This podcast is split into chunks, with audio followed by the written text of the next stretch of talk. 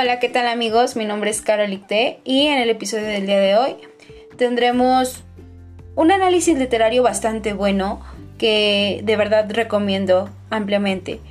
Eh, analizaremos a dos, a dos grandes autores, los cuales son Amparo Dávila y Gabriel García Márquez, con sus cuentos Alguien desordena estas rosas y Moisés y Gaspar.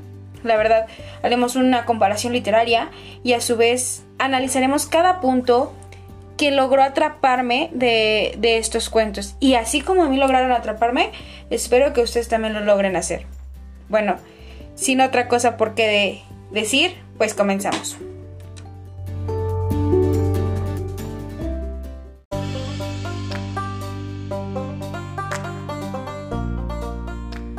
Bueno, para comenzar bien el episodio del día de hoy, ¿por qué no conocer un poquito más a, a nuestros autores? ¿Saben? Creo que es algo sumamente importante el saber de quién vamos a hablar este día. Y bueno, pues comenzamos con las damas. ¿Quién era Amparo Dávila? Amparo Dávila era una escritora zacatecana nacida en Pinos, la cual ha ganado muchísimo, muchísimo realce y sus cuentos, sus historias han tenido bastante, bastante aceptación por el público, más que nada por el tipo de narración que ésta tenía. Nacida el 21 de febrero de 1998 en, como ya les mencionaba con anterioridad, en Pino, Zacatecas, y muere el 18 de abril del 2020 en la Ciudad de México. Era narradora y poeta, así como esta fue acreedora de varios galardones. Entre sus libros más destacados tenemos Tiempo destrozado, que fue publicado en 1959, Árboles petrificados por las cuales obtuvo galardones por la Universidad de Guanajuato. Y bueno, esta mujer es realmente sorprendente. Eh, su obra cuentística está considerada entre, las más singulares de México durante el siglo XX y ha sido incluida en diversas antologías icónicas del género, como El cuento mexicano del siglo XX, publicado en el año de 1964, de Manuel Carballo y Other Fires, en 1986, y este fue del autor Alberto Mangel, entre otras. Lanzado por primera vez en 1974, el Premio Bellas Artes del Cuento en San Luis Potosí, en 2008, cambió su nombre a Premio Bellas Artes del Cuento Amparo Dávila. En 2020, la Universidad de Guanajuato le otorgó el Premio Jorge Ibargengoitia de Literatura por su trayectoria destacada dentro del género del cuento. Como les mencionaba con anterioridad, ella fallece en la Ciudad de México el 18 de abril del 2020. Sin duda alguna, una mujer que tuvo una trayectoria bastante amplia. Eh, posteriormente tenemos a el periodista y autor colombiano Gabriel García Márquez, nacido el 6 de marzo de 1927 en Arataca, Colombia, y muere el 17 de abril del 2014 en México, Distrito Federal.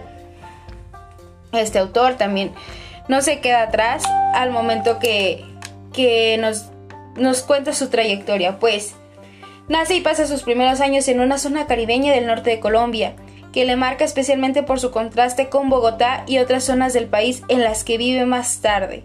En 1947 empieza a estudiar Derecho, carrera que abandona para dedicarse a la, carrera que verdaderamente le llamaba la atención, que era el periodismo. Sus primeros artículos se publican en El Espectador y en el, en el Heraldo, y pasa a integrar el conocido como Grupo de Barranquilla, de cuya mano conoce la obra de los autores que más adelante le influenciarían, entre estos destacan Virginia Woolf, Kafka, entre otros. Su primera obra, La hojarasca, se publica en 1955. En esa misma fecha viaja a Europa por primera vez y se queda ahí cuatro años, viviendo en Ginebra, Roma, París durante, y durante su estancia en Francia, donde atraviesa dificultades económicas, escribe El coronel no tiene quien le escriba y La mala hora, publicadas en 1961 y 1962 respectivamente. Regresa a América en 1958 y se instala temporalmente en Venezuela, donde compagina una intensa actividad periodística con la escritura de los relatos de los funerales de la mamá grande en 1962, tras pasar unos meses en Cuba, donde acaba de triunfar la revolución y vivir un tiempo en Nueva York como corresponsal, decide establecerse en México. Ahí trabaja en publicidad y escribe su primer guion para el cine, El Gallo de Oro, en colaboración con Carlos Fuentes. Entre sus obras más destacadas tenemos El amor en tiempos de cólera y este fallece el 17 de abril del 2014. Bueno, pues vaya programa que tenemos el día de hoy. Espero y sea de su agrado. Muchas, muchas gracias.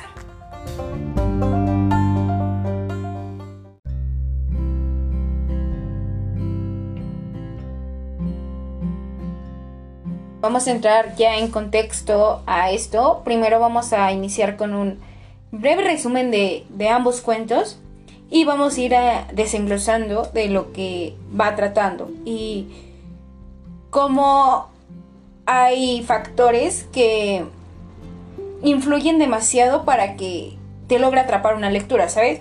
Entonces, bueno, vamos a comenzar con Alguien desordena estas rosas de García Márquez y dice así. Este cuento da un realce al encanto y a la melancolía, así como la serie de sentimientos que conlleva la muerte de alguna persona pues es realmente doloroso lidiar con esta ausencia. En la historia, el espíritu de un niño roba las rosas que adornan su túmulo como parte de llamar la atención y hacerse presente en el plano terrenal, de el cual él ya había partido. La señora que, que, se, que se las cosecha vivía en la casa donde, de donde era él. Ya se le montó un altar. Ella sabía que alguien se la lleva, que alguien se llevaba las flores. Sentía una presencia sobrenatural más allá del miedo los sentimientos que en ella predominaban eran la de total admiración, ya que ésta sabía que no estaba sola. Sospechaba ser el amigo. El cuento elucida la manera latinoamericana de manejar el duelo después de que algún ser querido parte. La sensación de que los que están en el más allá nos cuidan, observan y participan en el mundo de los vivos.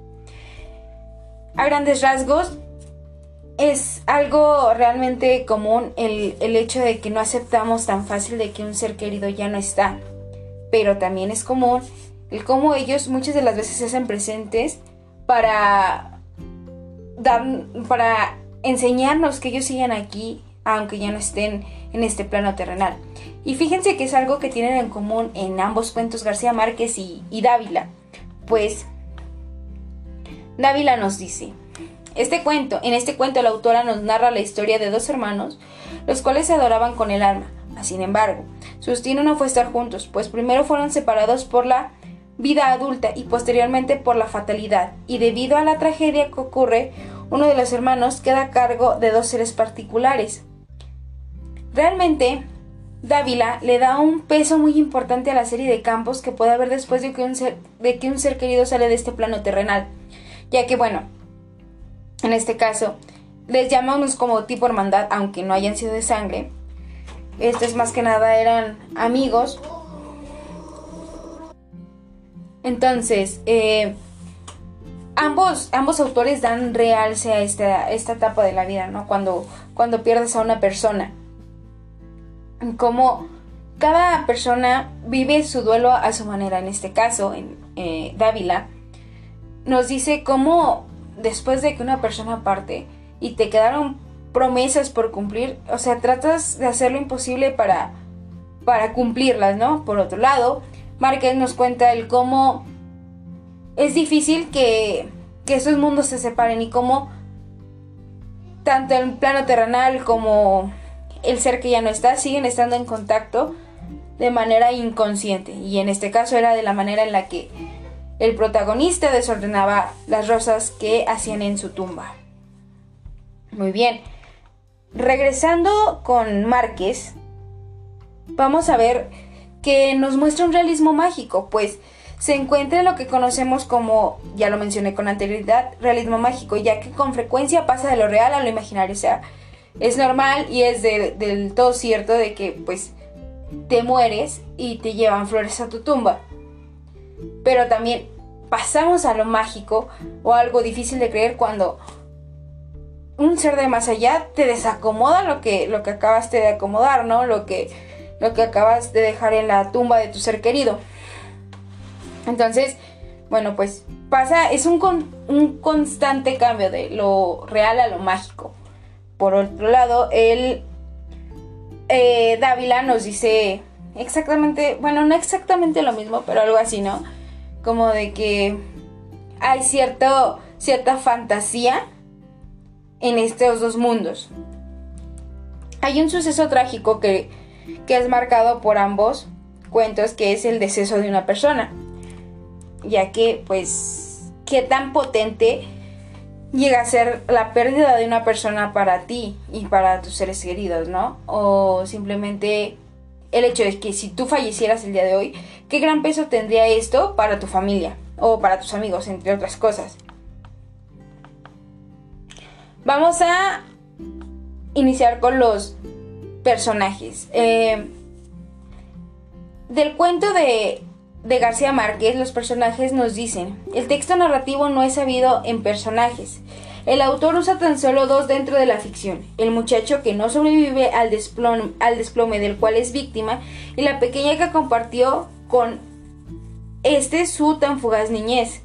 El primero es un personaje testigo y constituye simultáneamente el narrador del relato al que denominamos como narrador personaje.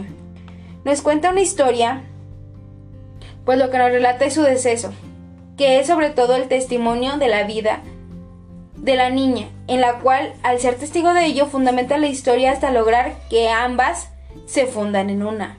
La dama que aparece, por otra parte, es el personaje protagonista. Es la niña que nos muestran al principio, pero después pues, ya nos muestran el panorama desde su vida adulta.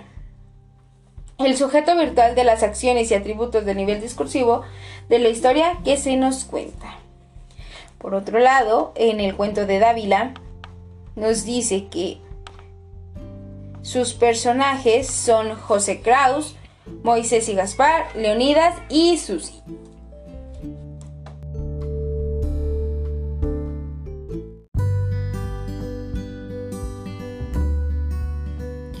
Bueno, eh, a continuación vamos a, dar a conocer el tipo de narradores que utilizan ambos cuentos y en este caso empezamos por el que nos muestra Márquez, ya que nos, nos revela un narrador personaje que tiene un grado de conocimiento equiciente, que sin poder ingresar en la conciencia del personaje protagónico, funciona en su narrar como un verdadero testigo de los sucesos.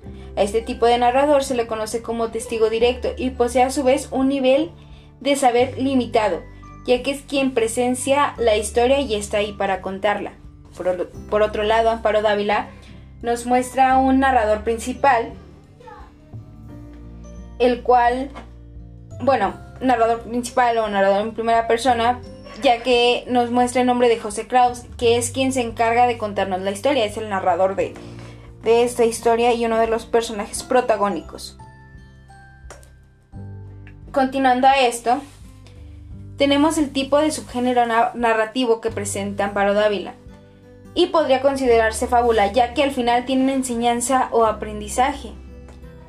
Eh, Amparo Dávila nos muestra en pocas palabras que tu destino ya está marcado, ¿no? Que por más de que le des vueltas y vueltas y vueltas, aunque quisieras empezar diferente, las cosas van a terminar igual.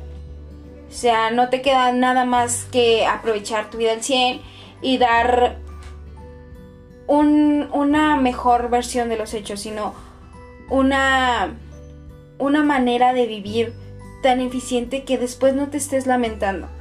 O sea, cada persona tiene su vida, cada persona va a vivir su vida a su manera y no hagas lo mismo que hizo, que hizo el, el, otro personaje de este cuento. Que, o sea, por, por cumplir la promesa que le hizo a su, a su mejor amigo, pues descuida su vida por completo hasta que la echa a la ruina.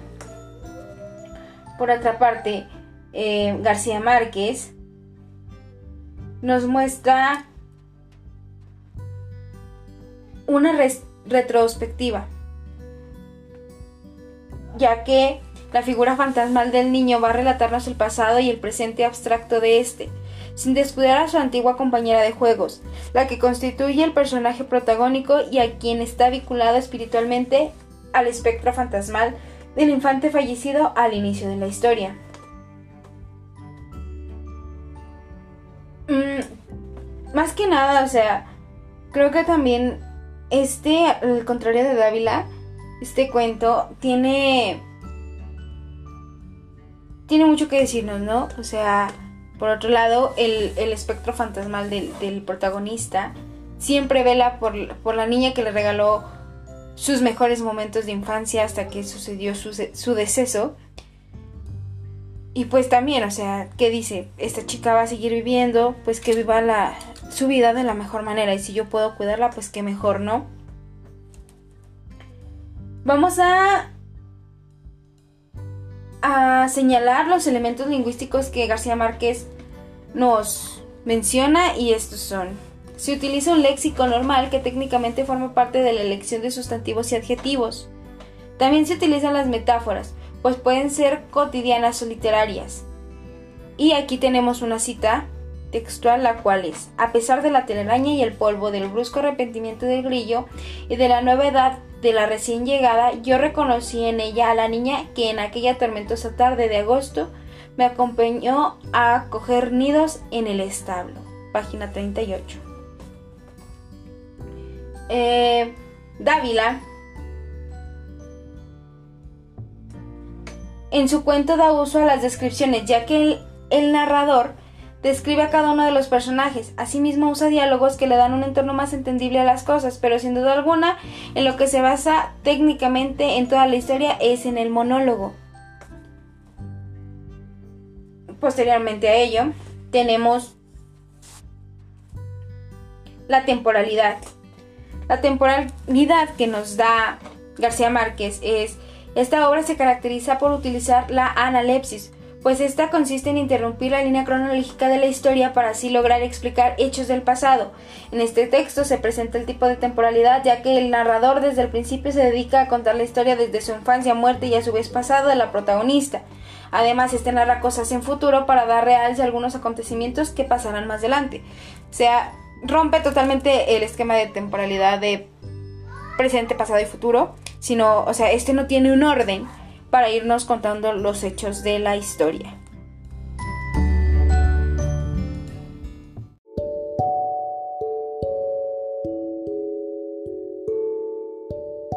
Y es así como continuando con este programa, las técnicas que utiliza cada autor realmente son interesantes. En este caso, García Márquez utiliza más que nada la analepsis, y aquí como lo mencionábamos con, anterioridad, eh, rompe los esquemas de tiempo, eh, rompe la temporalidad, o sea, no tiene algo que puedas decir, va en orden cronológico, no, no, no, él te puede hablar en presente y luego te va a pasar, te habla en pasado, después en futuro, pero no, no te lleva un orden.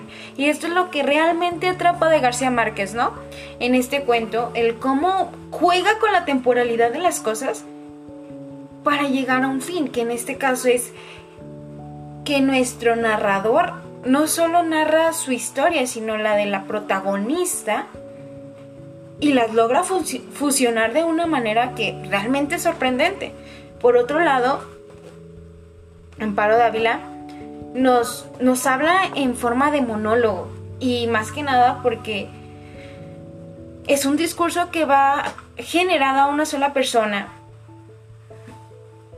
pero, o sea, te la va a contar de, de la misma manera, ya sea una, ya sean dos o ya sean tres personas. O sea, su, su manera de contarte las cosas no va a cambiar. Y es algo que realmente Amparo Dávila sabe manejar muy bien en este, en este cuento de Moisés y Gaspar.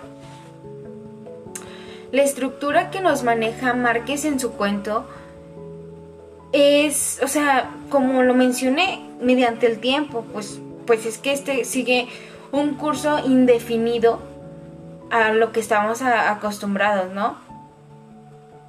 Y de, de la misma manera está Amparo Dávila, o sea, no, no llevan como que un rumbo fijo, sino la manera en la que la historia te va a atrapar es mediante la manera en la que juega con los tiempos. Y creo que es un recurso muy importante porque, vaya, o sea, todos estamos acostumbrados a historias que, llevan un orden un orden cronológico, ¿no? Lo que va primero, lo que va después y lo que va al final.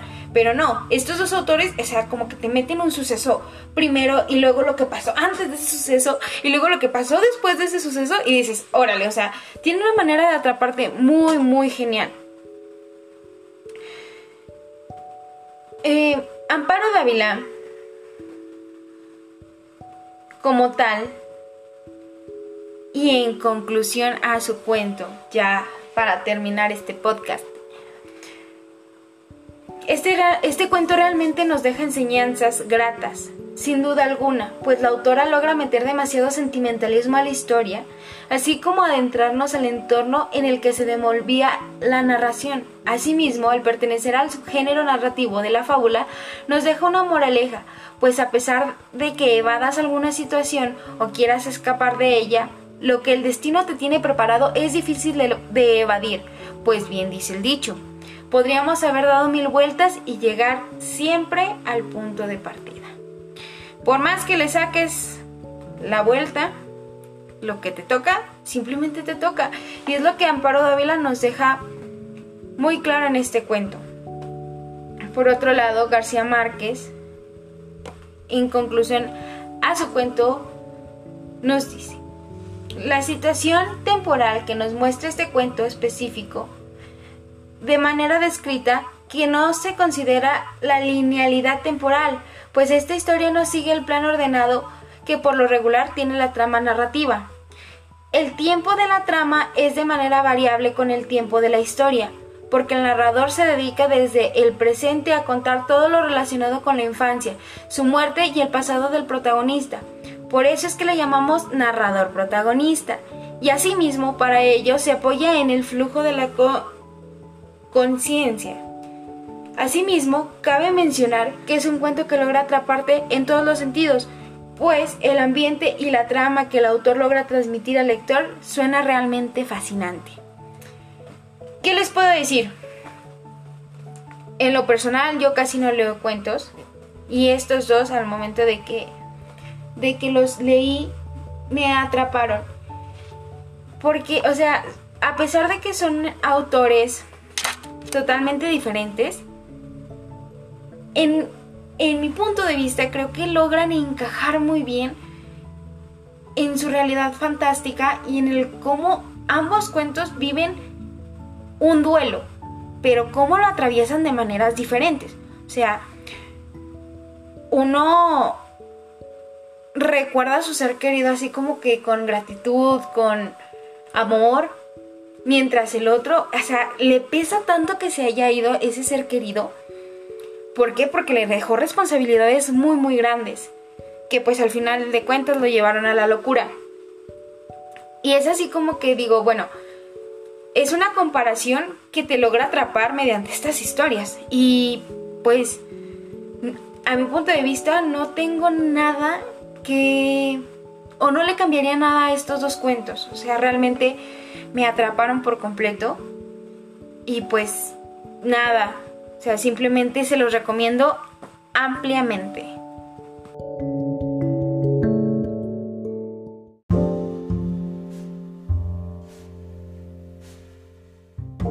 Y es así como finalmente llegamos a la recta final de este podcast que realmente me gustó muchísimo hacer y muchísimo hablarles de estos dos autores.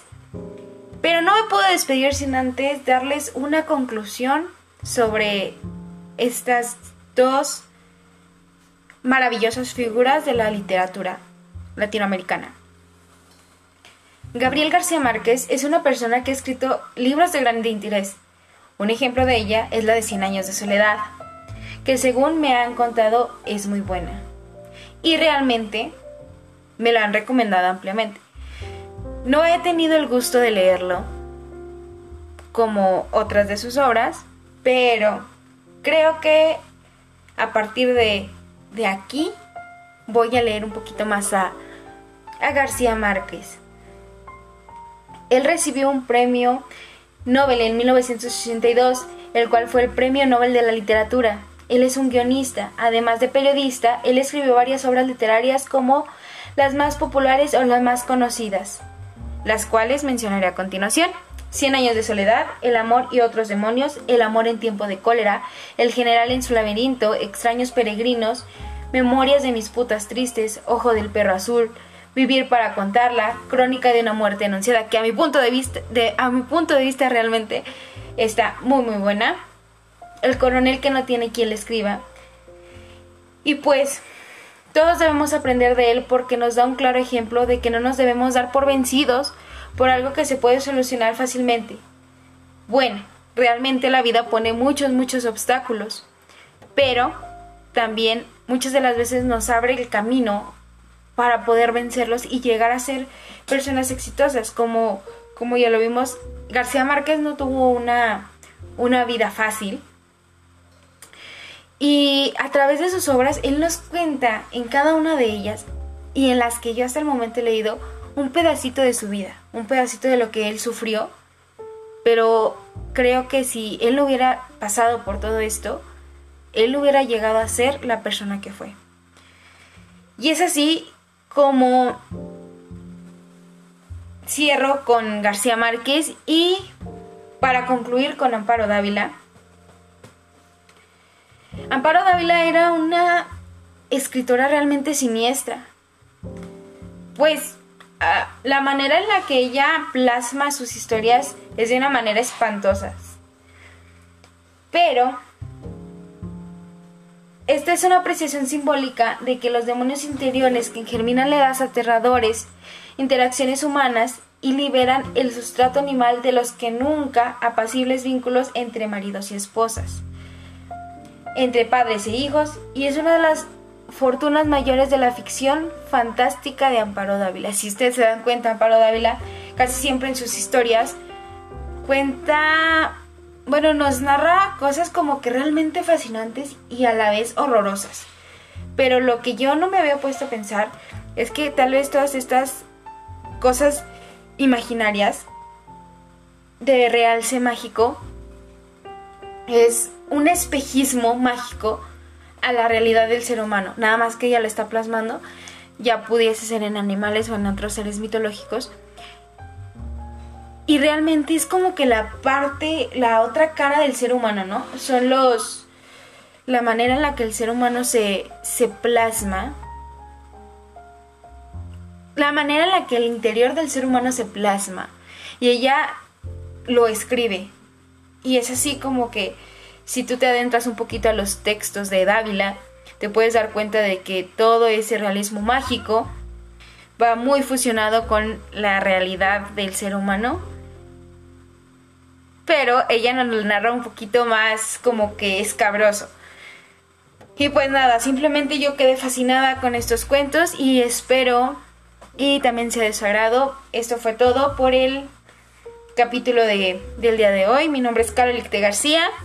Estudio la licenciatura en letras en la Universidad Autónoma de Zacatecas. Muchísimas gracias.